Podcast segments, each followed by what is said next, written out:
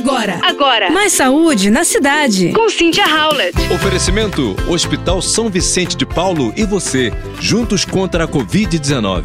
E você, como anda cuidando dos seus pés? Pois bem, um estudo da USP revelou que o treinamento para fortalecer esses membros reduz duas vezes e meia o risco de lesão em corredores e em sete vezes o de queda em idosos. E mesmo para quem não corre nem é idoso, há ganhos na diminuição de lesões e dores como afirma a coordenadora do estudo Isabel Saco, que é professora e coordenadora do Laboratório de Biomecânica do Movimento e Postura Humana da USP. Ela destaca que o fortalecimento é mais importante ainda para os sedentários.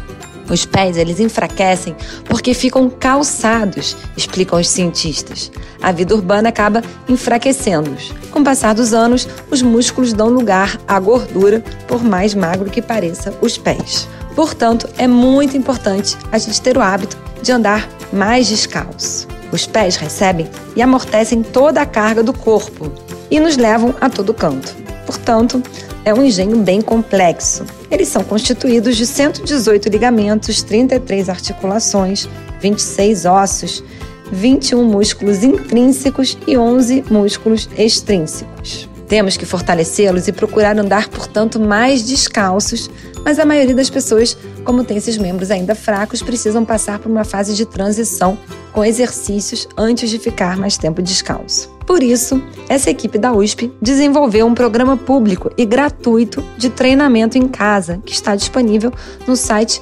soped.com.br. Então, minha gente, vamos tirar um pouco esses sapatos, fazer um exercício para os pés, que a gente depende deles, certo?